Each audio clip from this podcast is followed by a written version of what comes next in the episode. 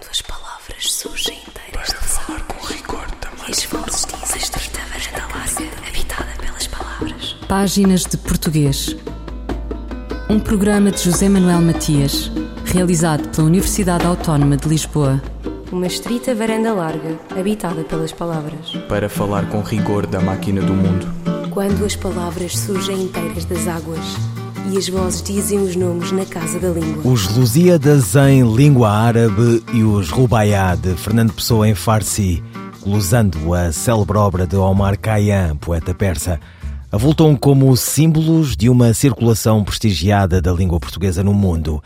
Trata-se, no entanto, de um bastante que não esgota a ação cultural externa do Estado português, nem do idioma que urge consolidar e expandir sempre. Neste ano de 2022, o Instituto Camões quer comemorar com o devido relevo os centenários do nascimento de Agostina Bessa Luís e de José Sanamago.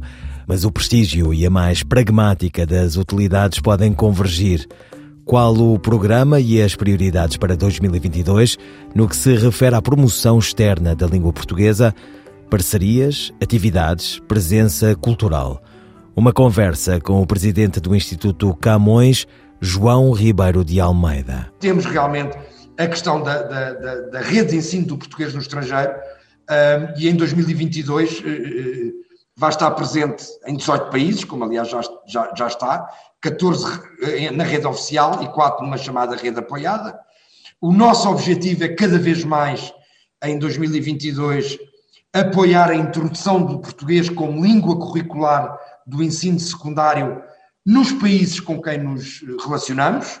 Já o temos em 35 países, isto, como podem imaginar, reconhecer o português como uma língua estrangeira curricular do ensino secundário é um objetivo perfeitamente essencial para eh, não só ehm, consolidar, mas sobretudo para melhor promover a língua portuguesa no estrangeiro. Já temos 35 países que reconhecem o português como língua curricular eh, do, do, do ensino secundário, do sistema educativo de cada um destes países.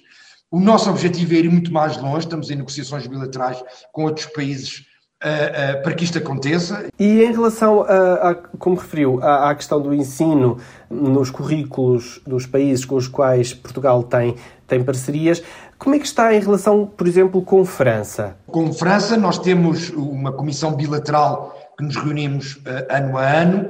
A questão, a questão francesa é uma, uma questão muito específica e muito diferenciada em relação a outros países, porque, como sabe, temos uma rede uma, um, um, conjunto de, de, instituições pagas por Camões no chamado, uh, uh, um, no, na chamada rede, rede paralela ou rede apoiada, estamos, continuamos a, com os franceses nesse, nesse objetivo de poder reconhecer transversalmente, porque aqui em França encontram-se várias coisas. O português já é reconhecido e já, já há professores pagos com investimento do Estado francês para ensinar português. Isto não deixa de ser uma grande conquista mas queremos que isso seja o, o, o, regime geral, que ainda não é em todo o país, e para isso é que servem as negociações. Queremos que, vão, que, vão, que, que, que, o, que as autoridades francesas vão bastante mais longe em relação a isso, mas repito, neste momento já há professores, há investimento do Estado francês no ensino do português, portanto, professores que não são pagos por Camões, nem pelas autoridades portuguesas, que são, que são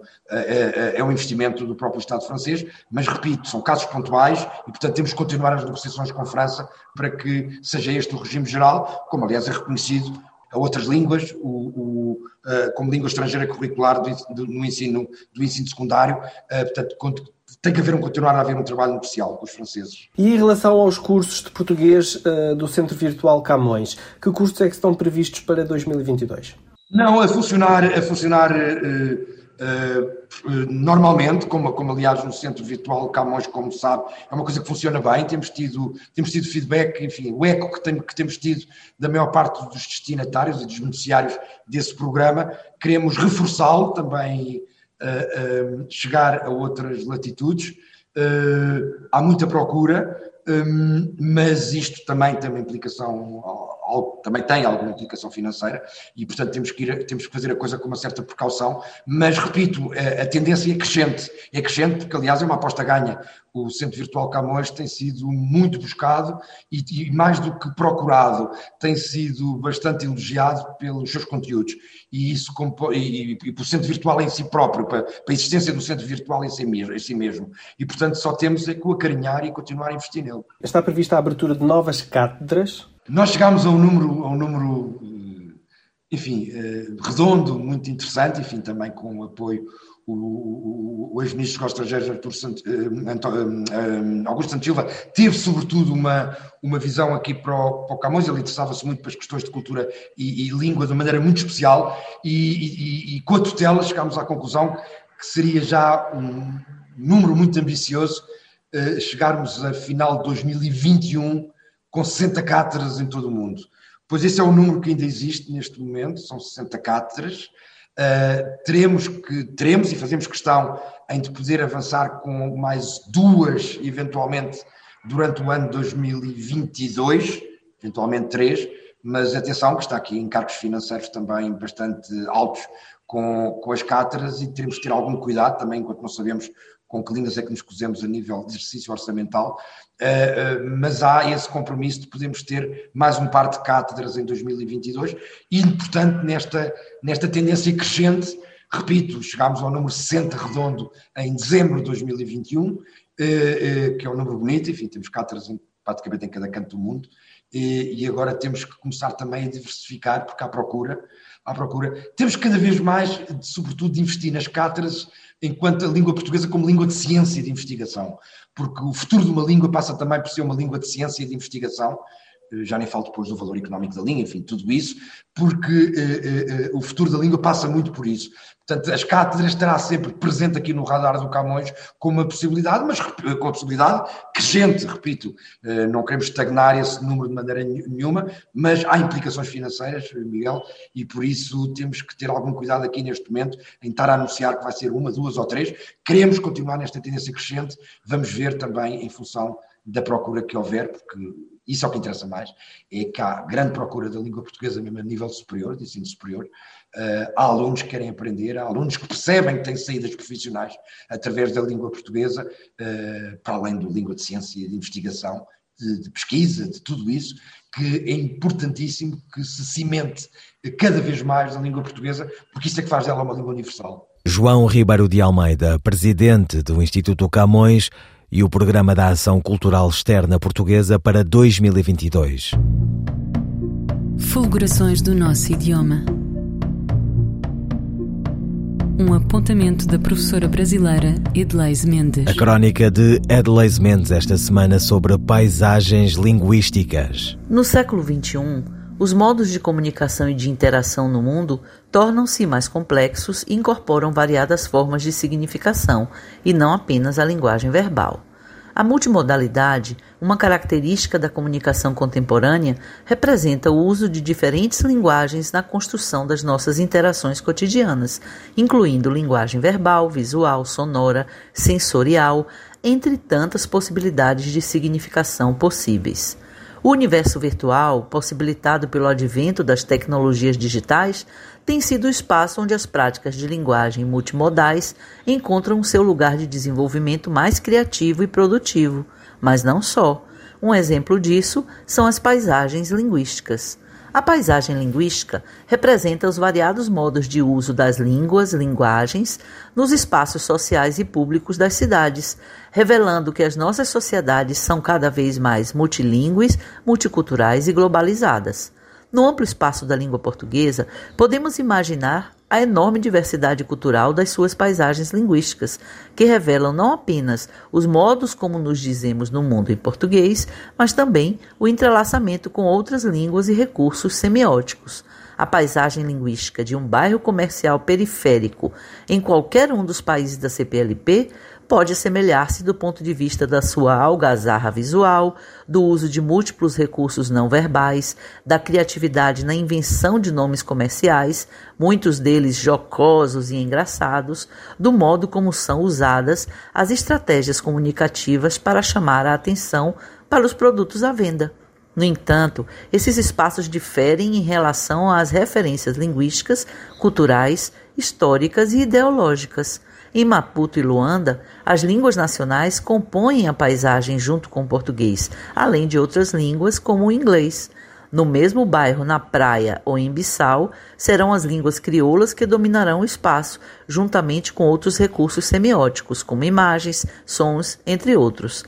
Em Portugal, as paisagens linguísticas das aldeias do interior revelam um universo bem diferente das cosmopolitas Lisboa e Porto, por exemplo, representando os modos como as suas gentes, mesmo em um país pequeno como Portugal, revelam-se através da linguagem.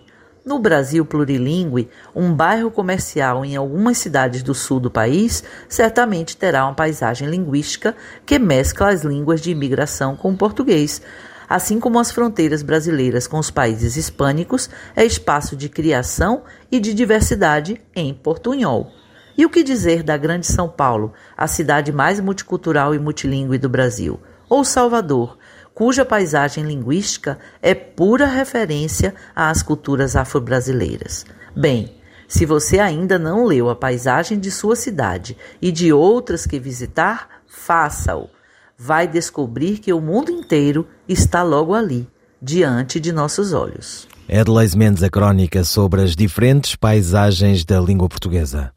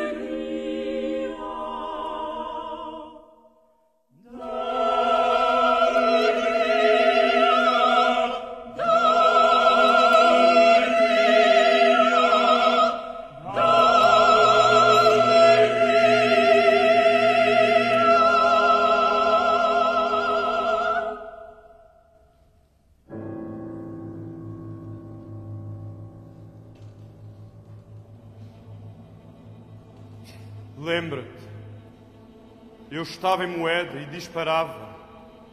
Do outro lado, eras tu. Lembra-me, do outro lado, era eu. E agora estamos aqui. Mas falta alguém. Faltam os que morreram. Lembro-me aquele que morreu no regresso de Dili. Tinha os olhos cor das gencianas azuis. Lembra-te. Estátua de Silêncio, área da ópera Os Dias Levantados, na voz do tenor Carlos Guilherme, coro do Teatro Nacional de São Carlos e Orquestra Sinfónica Portuguesa, sob a direção de João Paulo Santos. Os Dias Levantados, ópera comemorativa do 25 de Abril, com música de António Pinho Vargas e libreto do poeta Manuel Guzmán.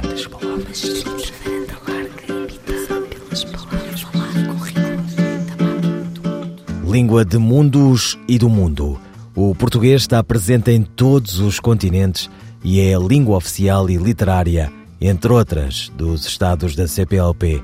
Idioma que dá e recebe trocas que a história vem registando, hegemonias que se esgotaram.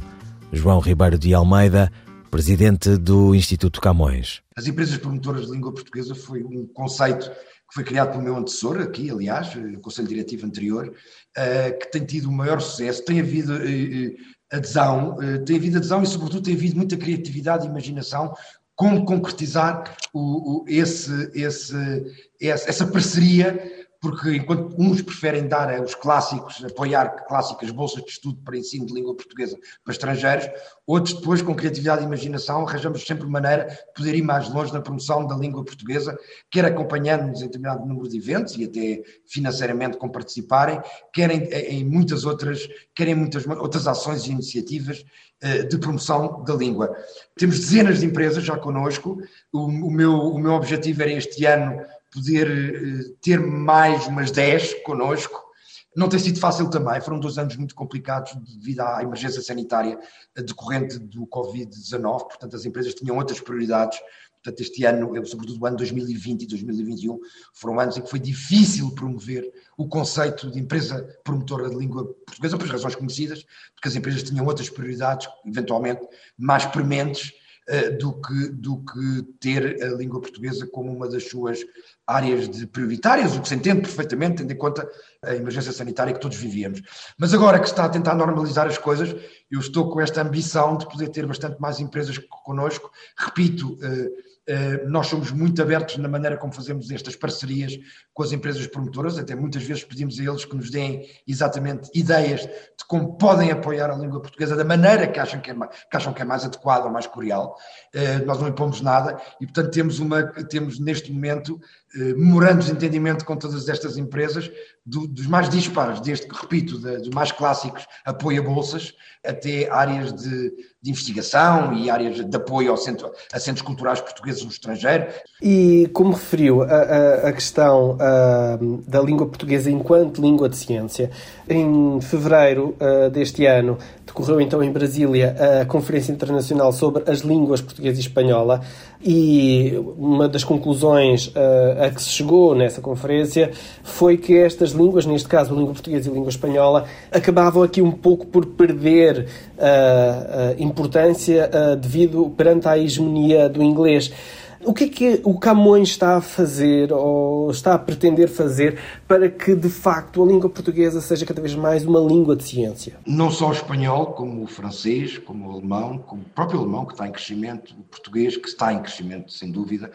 Todos nós nos queixamos deste, deste monopólio de comunicações científicas, então na internet é impressionante, uh, da, língua, da língua inglesa, e, portanto, é perfeitamente natural, natural que, eh, que quer, o, quer a língua espanhola, quer a língua portuguesa, como outras línguas, uh, tentem reagir a isto, mas aí temos que ter alguma criatividade e imaginação, porque, para já, uma coisa é perfeitamente certa: a projeção internacional do espanhol e do português e sua o seu potencial para já entre elas por proximidade linguística. E depois enquanto uma, um, línguas que ocupam efetivamente um espaço que depois devia ter correspondência nas comunicações científicas, uh, nós temos que fazer um trabalho e aliás uh, isto já tinha sido refletido mesmo antes deste encontro com os espanhóis, já tinha sido refletido internamente, este trabalho tem que ser feito com a academia, com as universidades, com, rede, com as redes universitárias, porque obviamente nós entendemos muitas vezes, nós temos aliás um um inquérito feito, interno feito isso com muitos, com muitos estudantes, e não só estudantes, investigadores, já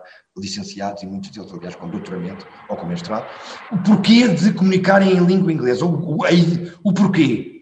Eu compreendo muitas das respostas, é, hoje praticamente o inglês é a língua franca, uh, uh, chegam mais rapidamente aos destinatários que, que, que querem, uh, agora, isso não, não, não implica que e aí temos um bom exemplo de um país que tem estado a lutar exatamente contra essa hegemonia uh, uh, inglesa, que é o Brasil. Uh, nas universidades brasileiras, se formos ver a percentagem de comunicações em inglês, o português ainda, ainda está bastante presente. Portanto, temos que analisar tudo isto de forma, quer com os espanhóis, quer com outros, com outras, hum, não estamos a lutar contra nada, nem contra os anglo-saxões, nem justamente contra as comunicações em língua, em língua inglesa, que aliás aqui nas universidades, na rede universitária em Portugal também, também, também é importante e é natural que, perfeitamente natural que as pessoas sejam bilíngues e queiram também comunicar em inglês. Não é isso que, temos, que estamos a pôr em causa, nem temos a, a querer menorizar minimamente a língua, a língua inglesa enquanto língua de comunicação de ciência. Queremos é sobretudo fazer com que o português tenha proporcionalmente proporcionalmente a mesma importância nas comunicações científicas. E então, repito, as online é impressionante, enfim, as outras também, mas os números que nos chegam por, via internet é, é impressionante tenha proporcionalmente, quer o português, quer o espanhol, enfim, com os espanhóis falámos isso em Brasília, nesse encontro que, que, referiu em fevereiro, do qual eu estive presente, como aliás teve o presidente do Instituto Cervantes, fomos todos, coincidimos todos nessa, nessa preocupação e nessas, sobretudo nessa, nessa constatação. Uh, agora, este é um trabalho que temos que fazer de longo prazo, que é exatamente uh, fazer ver às pessoas que também comunicar em português pode ser uma, uh, importante para eles e pode vir a ter retorno. E como é que podem fazer isso? Desculpa, aí tem, tem, que ser com as universidades, ver com, com as universidades, não pode ser o Camões que vai impor absolutamente nada, até porque nem o pode fazer. Este ano, então, celebra-se o centenário de dois nomes maiores da literatura em língua portuguesa, Agostina Bessa Luís e uh, José Saramago.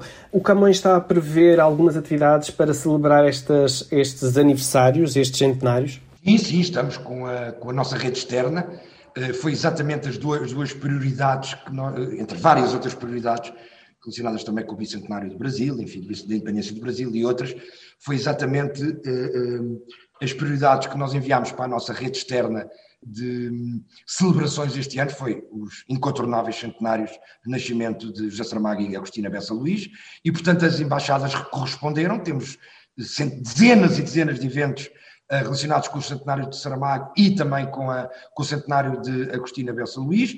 Agostina Bessa Luís, sobretudo, também ali muito focada na Europa, em Itália, onde, onde existe uma cátedra, Agostina Bessa Luís, aliás, uh, como há também cátedras de Saramago, aliás, vai agora, posso lhe dizer em primeira mão, que vai ser finalmente uh, na Universidade de Curitiba, no, no Brasil, uh, vai ser criada, já foi criada, vai ser inaugurada oficialmente na próxima, dentro de duas semanas, exatamente a seguir ao dia 5 de maio, dia 6 ou 7, no Brasil vai ser inaugurada a terceira cátedra José Saramago.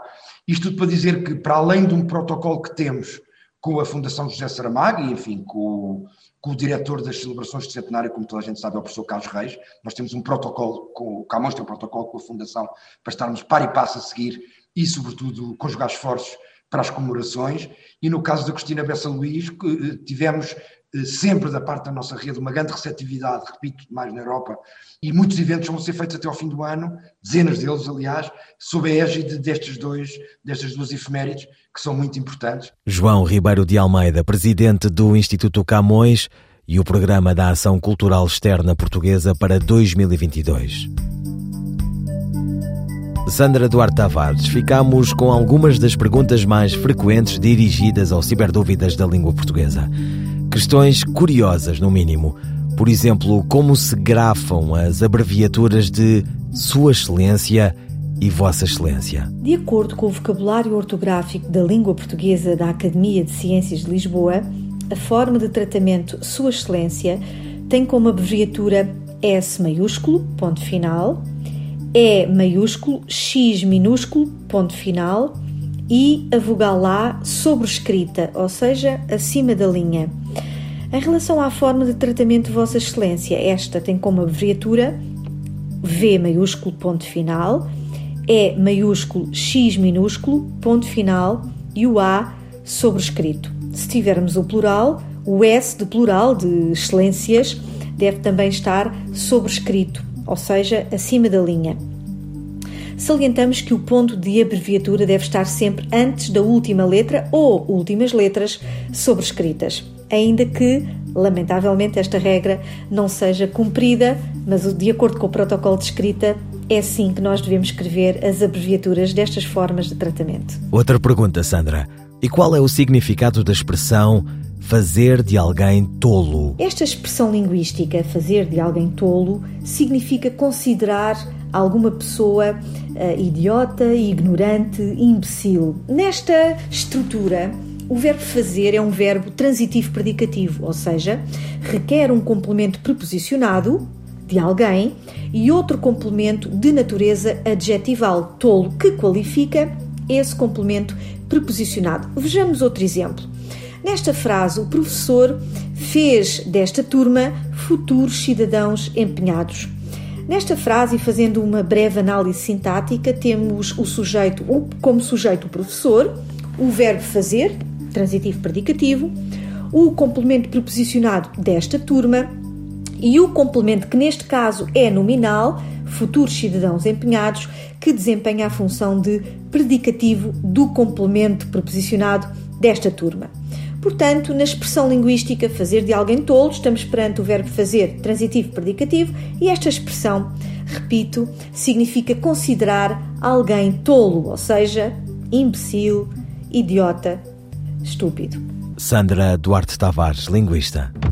Eu, El Rei, faço saber aos que este alvará virem que hei por bem me apraz dar licença a Luís de Camões para que possa fazer imprimir nesta cidade de Lisboa uma obra em octava rima chamada Os Lusíadas. Estante Maior, em colaboração com o Plano Nacional de Leitura.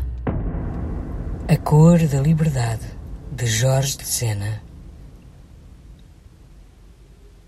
Não hei de morrer sem saber qual a cor da liberdade.